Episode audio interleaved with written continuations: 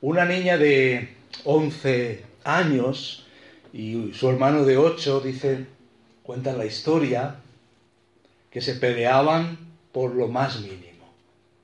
¿Os parece raro? No, ¿verdad? Se peleaban por lo más mínimo. Y de repente el padre se sorprende cuando la niña hizo una tarjeta eh, personalizada con su dibujo para el cumpleaños de su hermano. Y en su interior escribió, feliz cumpleaños a mi hermano de nueve años. Estoy tan contenta de tener un hermano que pueda amar. Y gracias Dios por dar, darme a mi hermano. Y decía, postdata, no lo leas en voz alta o te partiré la cabeza. ¿Vale? Así que quizás hemos vivido, hemos vivido situaciones en las cuales a nivel familiar nos cuesta tratar con algunas personas. Pueden ser nuestros hermanos físicamente hablando, pero también pueden ser nuestros hermanos en la fe, la familia de la fe donde somos muy diferentes. Ahí podría ser complicado también eh, amarnos y relacionarnos. Y quizás hemos vivido esas situaciones. Lo cierto es, es que aquellos primeros cristianos vivieron una transformación tal que eso convulsionó aquel mundo del imperio ah, romano y el cristianismo fue afectando a personas de diferente condición social. Había personas que eran eh, esclavos y que trataron de repente diferente a, sus amos. Los amos se dieron cuenta, hasta les daban la libertad. Eh, fue un impacto de un mensaje tan transformador que incluso algunos escritores como Luciano que vivió entre el 120 y el 200 después, de Cristo, dijo así de los cristianos, es increíble ver el fervor con el cual está esta gente esta religión se ayuda mutuamente sus necesidades. No dejan a nadie solo. Su fundador Jesús de alguna forma les puso, les grabó en sus cabezas que todos son hermanos. ¿Recordáis en la iglesia? En el primer siglo repartían las cosas, compartían, velaban por las necesidades unos de otros. Y es aquí donde llegamos a esta parte final, Efesios capítulo 6, 21 al 24, esta parte final del libro de Efesios, de esta carta, que hay que reconocerlo como iba a los Efesios, pero posiblemente iba a otras iglesias del Asia Menor, pues no tiene muchas referencias personales. Sin embargo, cuando llegamos a estos versículos, sí, para que también vosotros sepáis mis asuntos. Bueno, aquí uno va leyendo y desde antes está orando por valentía, está orando para que al abrir mi boca, versículo 19, me sea dada palabra para dar a conocer con valentía el misterio del Evangelio, por el cual soy embajador en cadenas que con denuedo hable de él como debo hablar, que las cadenas no sean impedimento para este propósito.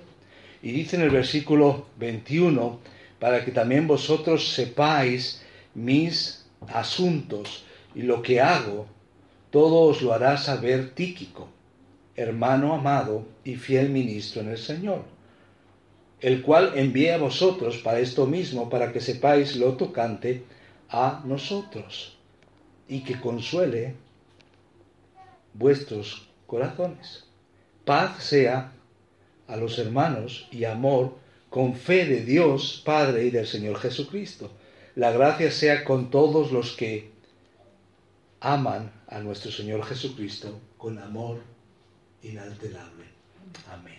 Así que termina con un tono personal, termina hablando de alguien que muchos conocían y que quizás a lo mejor no era tan famoso, tan reconocido, pero que es ejemplo para nosotros hoy.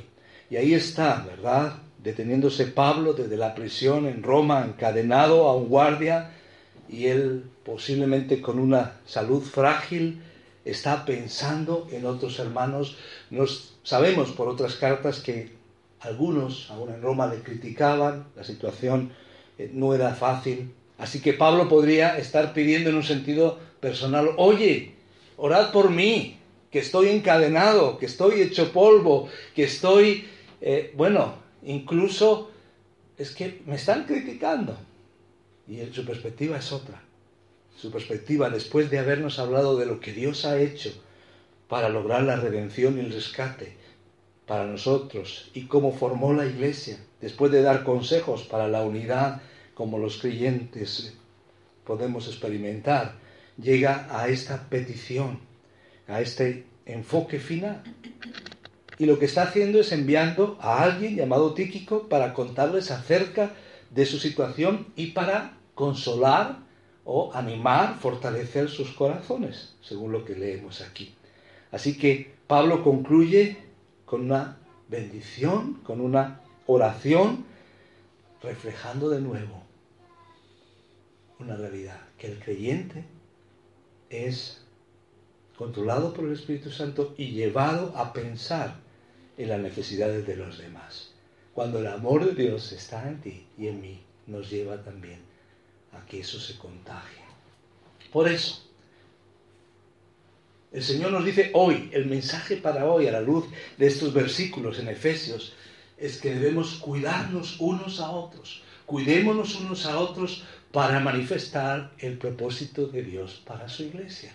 Su propósito era hacer una nueva humanidad, sin barreras, sin separación. Y eso es visible, es manifiesto cuando nos cuidamos unos a otros de manera integral. Esto no es para los pastores, esto no es para alguien que quizás su don tiene que ver con la consejería o con animar a alguien o a los demás. Tiene que ver con toda la familia de la fe. Tenemos que cuidarnos unos a otros para que también, como en el caso de Luciano que escribió sobre los cristianos, otros puedan ver el amor de Dios no solamente que nos llamamos hermanos, pero que somos hermanos. Así que parte del cuidado es algo práctico. Y uno podría decir, bueno, eh, a lo mejor aquí eh, Pablo podría dar consejos eh, sobre ternura, sobre cariño, y, y, empieza con algo práctico. Para cuidarnos tenéis que saber de mí. Y tenéis que estar pendientes de lo que ocurre. Así que, pues ahí va Tíquico. y Pablo lo repite. Él os va a permitir saber cómo estoy y, también nos va a animar. Entonces, eh, esto es importante. Por un lado, Pablo estaba diciendo, Tíquico, ve tú. Yo me podía beneficiar de tu compañía aquí, pero ve, ellos te necesitan más. Y, esto es interesante, eh, como lo que vemos aquí, tanto en cuanto al ejemplo de Tíquico como la bendición final de, Pablo. Así que cuidémonos unos a otros para mostrar el propósito de Dios para la iglesia. Y en primer lugar, ¿cómo? Siendo ejemplo. Seamos ejemplos para otros en nuestra preocupación, en nuestro cuidado y en nuestra entrega hacia la familia de la fe. Todos somos diferentes, venimos de diferentes trasfondos. También la forma de ser afectuosos, de ser cariñosos, de preocuparnos por los demás puede variar porque nuestro carácter es diferente, pero hay un ejemplo que tenemos en Tíquico que pone de manifiesto ese interés y ese cuidado hacia los demás cristianos. Tenemos que ser como Tíquico. Y si tenemos personas como Tíquico, vamos a ser tíquicos. ¿Qué quiero decir con eso? Bueno, es que Tíquico significa afortunado. Vamos a ser afortunados. Tíquico era un fiel siervo, así se manifiesta aquí, ministro, siervo del Señor en Asia Menor. Sabemos varias cosas. Hechos 24, eh, sabemos que, según ese versículo, acompañó a Pablo en parte de su tercer viaje misionero. También fue uno de los hombres que ayudaron a llevar eh, la colecta, la, ofrenda de amor hacia Jerusalén. Eh, también se tomó la molestia de ir a Roma para estar con Pablo en su primer encarcelamiento. Y ahora Pablo lo envía de regreso a Asia Menor con eh, varias cartas, Efesios, Colosenses y Filemón. Por eso vais a, ver que también un saludo muy similar se ve en Colosenses. También hizo de mediador, escoltó al esclavo fugitivo Onésimo, que se había convertido en seguidor de Jesús, y lo conduce de vuelta a su dueño, Filemón. Y ahí podéis leer también en esa carta lo que ocurre. Y lo manda para que le diera la bienvenida a Onésimo. Y le diera la bienvenida como hermano, en lugar de castigarlo como la ley habría dictado. Entonces, eh, él hace de mediador, de preparar el terreno eh, para, en este caso, Filemón en su relación con Onésimo.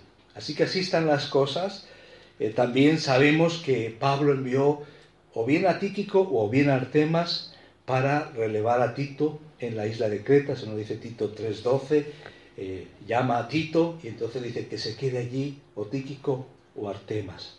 Así que es alguien fiel, es alguien de confianza, es alguien que hace de mediador, es alguien que puede consolarles y aquí lo tenemos como un ejemplo. Así que vamos a fijarnos en esas palabras iniciales y lo que vemos es que debemos ser ejemplos para otros, en preocupación, en cuidado, en entrega hacia la familia de la fe. Por extensión hacia los demás también, pero hay una responsabilidad hacia la familia de la fe. Dice así, para que también vosotros sepáis mis asuntos y lo que hago, todos lo hará saber Tíquico. Dice, hermano, amado. Esto es lo primero que vemos. Seamos ejemplos como personas que mostramos el amor cristiano. Uno dice, bueno, si le llama amado, pues debe ser porque, bueno, es que tenemos que coger la perspectiva de Dios. Y la perspectiva de Dios es que somos amados por Dios. Eso es correcto. Y Pablo había aprendido a amar a los demás, así que no sería extraño que le dijera hermano amado. Pero también le llama hermano amado porque experimenta una relación de confianza y de cercanía a tal punto que podríamos decir que Tíquico es alguien que se deja querer. ¿De acuerdo? Si lees Colosenses 4, 7, 8, también dice lo, mismo. Todo lo que a mí se refiere lo hará saber Tíquico, amado hermano y fiel siervo y consiervo en el Señor, el cual he enviado a vosotros para esto mismo, para que conozca lo que a vosotros se refiere y conforte vuestros corazones. Ahora, le podría haber llamado hermano, pero le llama amado hermano. Esto sugiere que aquí había una relación cercana y que Tíquico, independientemente de su carácter, que no sabemos cómo era, mostraba amor y se dejaba querer. ¿De acuerdo? Mostraba ese amor. Al final no era brusco, no era insensible. Como digo, no sabemos cuál era su carácter y su temperamento. Y esto no va por temperamentos. Uno puede pensar que alguien extrovertido eh, puede ser más amable, no necesariamente. Puede haber personas tímidas y calladas y puede haber personas extrovertidas. No va con el carácter, no va con el temperamento. Cada uno de acuerdo a nuestro temperamento podemos dejarnos querer. Y eso es lo que hizo él, amado. Así que cuando Pablo usa esta palabra, todos habrían estado de acuerdo y dicen, sí, es el amado hermano. Y nosotros también le amamos muchísimo. ¿Cómo te describirían a ti los demás, o como me describirían a mí. Como digo, no se trata tanto de temperamento, pero se trata de que hayamos, nos hayamos apropiado del amor de Dios y estemos experimentando el amor de Dios y lo estamos compartiendo en interés por los demás. Estamos mostrando ese amor y nos estamos dejando querer. Esto es una perspectiva diferente.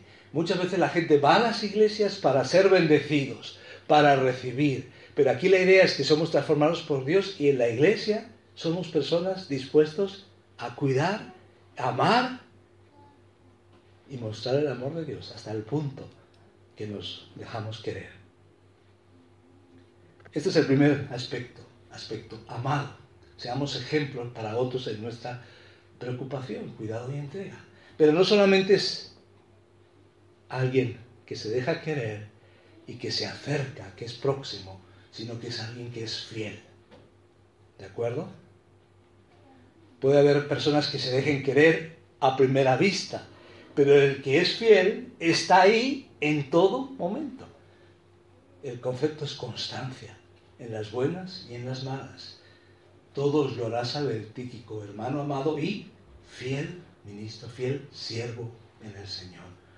Ese es el concepto, lo llama fiel. También en Colosenses 4:7. Fiel es digno de confianza, que mantiene su palabra, que se puede confiar en él, que es íntegro. Pablo podría confiarle su responsabilidad de ir a la iglesia en Creta o en Éfeso y sabe que él es de fiar, que él es responsable. Podría llevar una ofrenda para los creyentes en Jerusalén y sabe que es íntegro y responsable y que la ofrenda va a llegar al lugar adecuado. Así que por eso él confía que va a llevar el mensaje eh, a los efesios, a los colosenses y a Filemón. Era un hombre fiel. La fidelidad también es parte de la manifestación del carácter de Cristo y fruto del Espíritu Santo, ahí en Gálatas. Y tenemos que preguntarnos, ¿manifestamos todo el carácter, el fruto del Espíritu Santo? ¿Somos constantes? ¿Somos confiables? La fidelidad es parte crucial en las relaciones humanas. Así que examinemos. ¿Soy fiel? ¿Soy fiel a Dios y fiel en las relaciones con mis hermanos? ¿Qué necesito mejorar? ¿Qué necesitas mejorar? ¿Qué necesitamos poner delante del Señor para crecer en nuestra fidelidad? La fidelidad no entiende de gustos o podemos tener diferentes niveles de amistades, eso es verdad, pero la fidelidad no entiende de preferencias, la fidelidad entiende de constancia y de disposición y de confianza, como decíamos. Amado, fiel, pero también vemos que podemos ser ejemplos para otros en nuestra preocupación, cuidado y entrega hacia la familia de la fe, siendo serviciales. Y es verdad que hemos leído en la versión Reina Valera fiel ministro, pero eh, la palabra ministro puede eh, dar a equivocación. Primero en el sentido, ah, vamos a decir, de la iglesia, a entender que hay ministros y laicos, hay gente a tiempo completo y a tiempo parcial o a tiempo completo y cristianos normales, a separar un poco cuando la Biblia dice que todos somos sacerdotes, ¿de acuerdo? Esto es importante. Así que eh, no es ese concepto. Y por otro lado también la idea de ministro en nuestra eh, forma de entender ha tomado otro, otro matiz, ¿verdad? Ministro es el que tiene su cartera y el que tiene un ámbito de poder o influencia. Y normalmente no están para servir, aunque muchas veces pueden llegar a legislar y hacer buenas cosas. La idea es que el ministro es alguien que tiene poder. Así que eh, otras versiones, realmente la palabra aquí es servidor. Y así aparece en Colosenses también. Entonces él es fiel servidor. O sea que es querido hermano y que se deja querer, amado hermano, que es fiel y que es fiel en su servicio y se caracteriza por ser servidor. Y aquí quiero animaros, es el Evangelio de la toalla y el lebrillo, ¿verdad? Era un siervo fiel en el Señor, eso es interesante, no en sus fuerzas, en Efesios todo es en el Señor.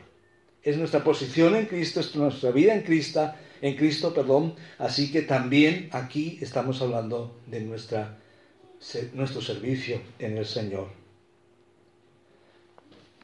¿Recordáis en Mateo 25 las palabras cuando Jesús dice, te diré bien, siervo, bueno y fiel? Sobre poco esté fiel sobre mucho, te pondré. Entra en el gozo de tu Señor. Soy siervo fiel. Vivo para hacer su voluntad. Busco las necesidades de su iglesia, de los hijos de Dios. Me ocupo en la medida de lo que yo puedo y Dios me ha dado capacidad para suplir esas necesidades. Así que aquí cambia la perspectiva. ninguno en la iglesia del Señor es un espectador. No es público y protagonistas. No es estadio con 90.000 viendo a 22 correr detrás de una pelota. Todos somos protagonistas. Todos estamos aquí. Alguien dijo que hay dos tipos de personas. Algunos que entran en la puerta de una iglesia y dicen, aquí estoy iglesia, ¿puedes satisfacer mis necesidades? O mejor dicho, quiero que satisfaga mis necesidades. O está la persona que llega, es transformado por Dios y dice, ¿dónde están las necesidades que yo puedo suplir? Soy cristiano de la, del Evangelio de la toalla y el de brillo para servir. O quizás en otro sentido somos cristianos esponja, que estamos dispuestos a absorber todo lo que podemos, pero en un sentido solamente hacia adentro. Aunque una buena esponja al final absorbe y después se usa, ¿verdad? Serviciales. Ojo, no estoy hablando de carácter, no estoy hablando de temperamentos y no estoy hablando de dones. Puede haber personas que tienen el don de servicio, pero todos debemos ser serviciales. ¿De acuerdo? Hay algo más que vemos aquí. De ánimo, seamos ejemplo para otros en nuestra preocupación, cuidado y entrega hacia la familia de la fe, siendo ejemplo de ánimo. Personas que animamos a los demás y esto es importante. Eh, la palabra que, vemos aquí eh, se traduce muchas veces por consolar y que consuele vuestros corazones. Pero la idea aquí es, eh, sobre todo, bueno, aquí es la palabra paracleto, que muchas veces tiene esa idea de consolar, pero es el que está al lado de alguien para ayudarle. Entonces ahí no solamente es consuelo, también sería ánimo. ¿De acuerdo? Entonces aquí es alguien que está para fortalecer, para animar al otro. Así que Tíquico no era sombrío, no era negativo, era una persona, tampoco dice que era un optimista eh, exuberante, ¿verdad? Que llegaba allí y era la alegría de la huerta. No, no dice eso, pero sí dice que llegaba y estaba allí para consolar y animar vuestros corazones. No era algo exterior, sino era un ánimo eh, genuino. Así que, eh, qué, importante que lo que yo comparta al final anime. Es verdad que te puede preocupar algo, es verdad que puedes haber algo que te afecte, pero al final tenemos que preguntar y preguntarnos de lo que yo he hablado con la persona, o de la visita que he hecho, o del tiempo que conversé con aquel hermano o hermana, al final he hecho algo para que salga la persona más fortalecida y animada. Y yo creo que eso debe ser una perspectiva adecuada. Porque de lo contrario, pues podemos compartir y decir, ¿qué, qué pasó? ¿Compartiste? Sí. ¿Y qué hiciste? Bueno, es que estaba tan molesto por esa situación que me quejé. Vale, puede ser una parte que, que experimentes y cuentes lo que te pasa, pero al final debemos buscar fortalecernos unos a otros, ¿verdad? No somos cristianos tóxicos, no debe haber cristianos tóxicos debemos ser cristianos alentadores, animadores, como Tíquico. Así que esta es la, situación que vemos aquí y es la situación que vemos el mismo Pablo. Pablo, su carácter no sabemos, pero a veces por lo que vemos eh, se, ve que tenía genio, pero él anima. Tú lees Filipenses y sales fortalecido. Estaba en, la, en una situación privado de libertad y, Él anima, consuela. La palabra del Señor debe ser así con nosotros. Así que, por tanto, hemos visto a la luz eh, del ejemplo de Tíquico que debemos ser ejemplos, ejemplos como hemos leído aquí, en el caso de Tíquico, dejarnos querer mostrar nuestro amor de tal forma que somos queridos, somos fieles, somos siervos en el Señor y también somos de ánimo, de consuelo y de fortaleza. Ahora hay otra parte, una parte es ser ejemplo y la otra es avanzar. Debemos seguir avanzando en manifestar el propósito de Dios para su iglesia. Dios está haciendo una nueva humanidad, un nuevo pueblo. Y tenemos que tener una visión de seguir avanzando.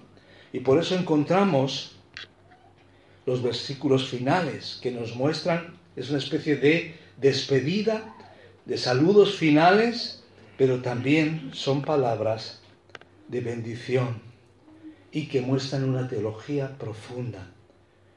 Y está aquí la, perspectiva que Pablo quiere dejarnos para cada uno de nosotros.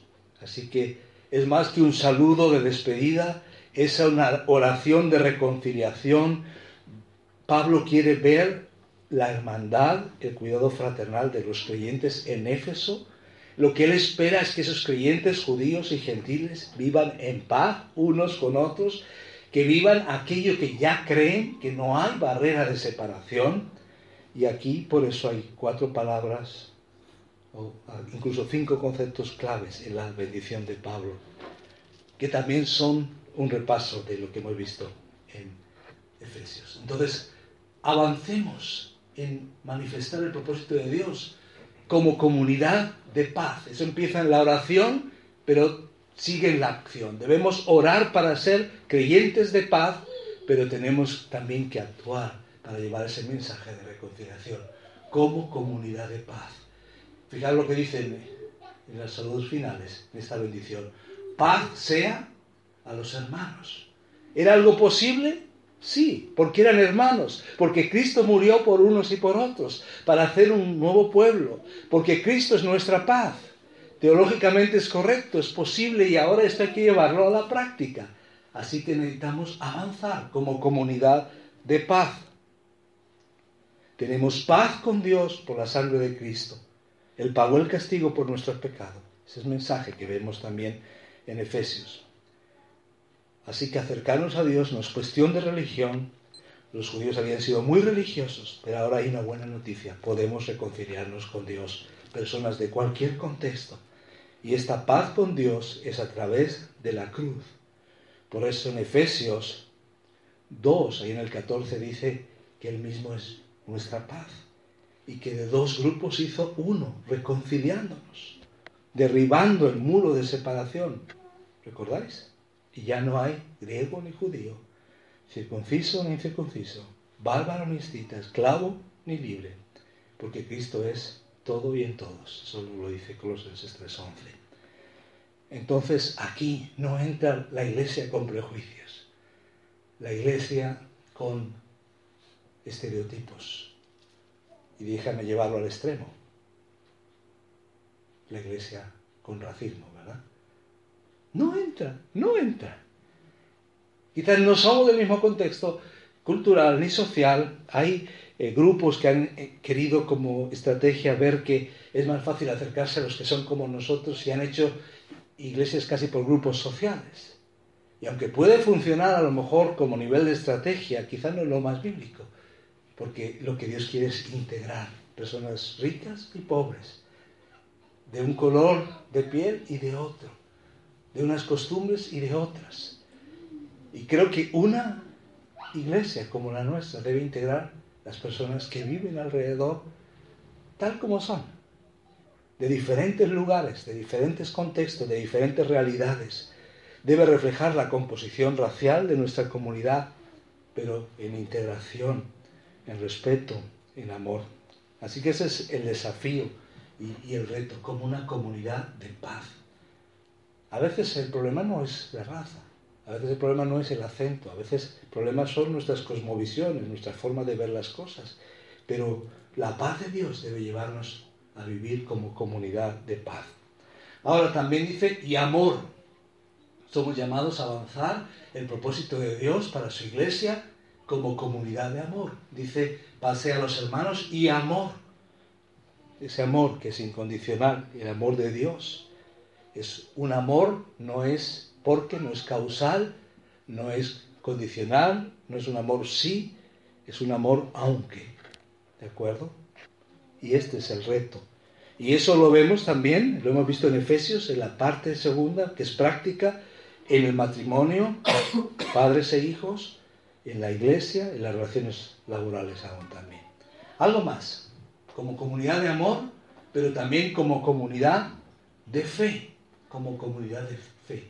Paz sea los hermanos y amor con fe de Dios y Padre y del Señor Jesucristo. Añadimos ese elemento, con fe. ¿Cómo puede ser el amor con fe? Bueno, están estrechamente conectadas. En Gálatas 5, 6, Pablo escribe que en Cristo ni la circuncisión ni la incircuncisión significaban nada, no era un acto externo religioso, sino la fe, dice, que obra con amor. La fe va con el amor. A veces la gente está cansada de las religiones porque han, han visto supuesta fe sin amor. Al final no era fe, era legalismo. Pero lo que vemos aquí es fe con amor. Necesitamos una fe mayor y creciente y constante en Jesucristo que nos lleva a amar a los demás. Si mi fe no me lleva a amar a los demás, algo, algo está funcionando mal. La fuente de esta paz, de amor y fe es Dios, el Padre de nuestro Señor Jesucristo. Necesito esa paz, necesito ese amor, necesito esa fe. Recurre a ese Padre. Y ahí vemos también a Jesucristo como Dios, es decir, Dios y Padre del Señor Jesucristo. Ahí también esa misma fórmula habla del carácter divino de Jesús. Ora por paz, ora por fe, ora por amor. Pero también demos pasos de acción en paz, en amor y en fe. Ahora, hay un ingrediente más. No solamente comunidad de fe, sino comunidad de gracia. Y aquí está el otro concepto, la gracia de Dios, que Dios nos da no lo que merecemos, sino lo que necesitamos. La gracia sea con todos los que aman a nuestro Señor Jesucristo con amor inalterable. La gracia está al acceso de toda persona que cree en Jesús, pero entre nosotros ese deseo, esa bendición de Pablo tiene que tener pues una implicación mayor. Hemos dicho hace poco que debemos predicarnos el Evangelio y estar expuestos al Evangelio de la gracia. La gracia sea con todos los que aman a nuestro Señor Jesucristo. Es que lo vamos a necesitar. Vamos a necesitar esa gracia en el plano personal. Y ahí termina diciendo, estas palabras, estas palabras que conectan con lo que ya nos decía antes que teníamos, ya en el capítulo 1, redención por la sangre de Cristo, el perdón de nuestros pecados. Es la gracia de Dios en acción. Según las riquezas, ¿recordáis? De su gracia. Más adelante, en Efesios 2, otro tema que se repite en el 5 y el 8 es que la salvación es por gracia. Así que no es nuevo. Pero esa gracia toca vivirla en el trato, porque si ya no hay barrera de separación, tenemos que aplicar la gracia de Dios, no lo que merecemos, lo que necesitamos a la luz de la provisión de Dios. Y fijaros esta forma de describir a los creyentes, a los que aman al Señor Jesús con amor inalterable. ¿Qué es un cristiano? ¿Qué es un seguidor de Jesús? No es el que sigue una religión, el que ama a Jesús, porque Jesús le amó primero con amor inalterable. Lo que está diciendo es que ese amor al final es eterno. Es eterno porque Dios es eterno y porque nuestro destino es eterno con Dios. Y eso también nos anima.